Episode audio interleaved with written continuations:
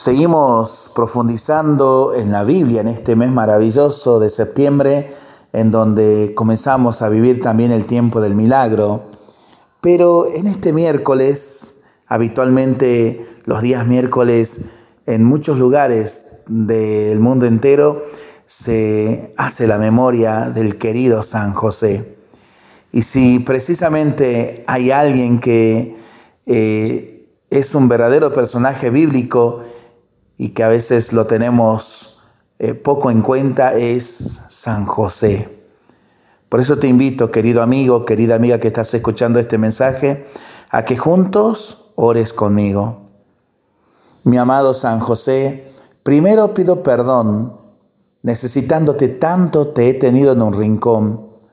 Hoy te pido protección para todas las familias, que los esposos se amen imitando tu ejemplo y los niños se protejan desde antes de su nacimiento. El hombre de hoy necesita confirmar su ser varón y tenerte como ejemplo para cumplir su misión. Eres tú, mi San José, hombre justo y silencioso.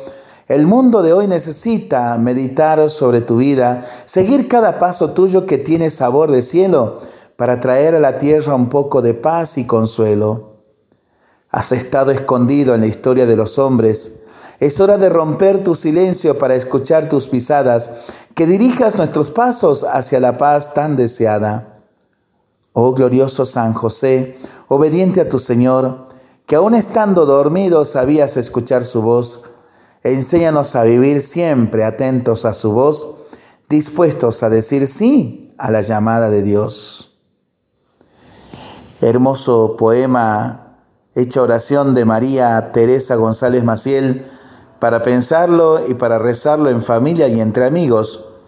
Mientras lo hacemos, pedimos al Señor su bendición, le seguimos pidiendo por nuestras intenciones y nosotros responsablemente nos cuidamos y nos comprometemos a ser verdaderos instrumentos de paz.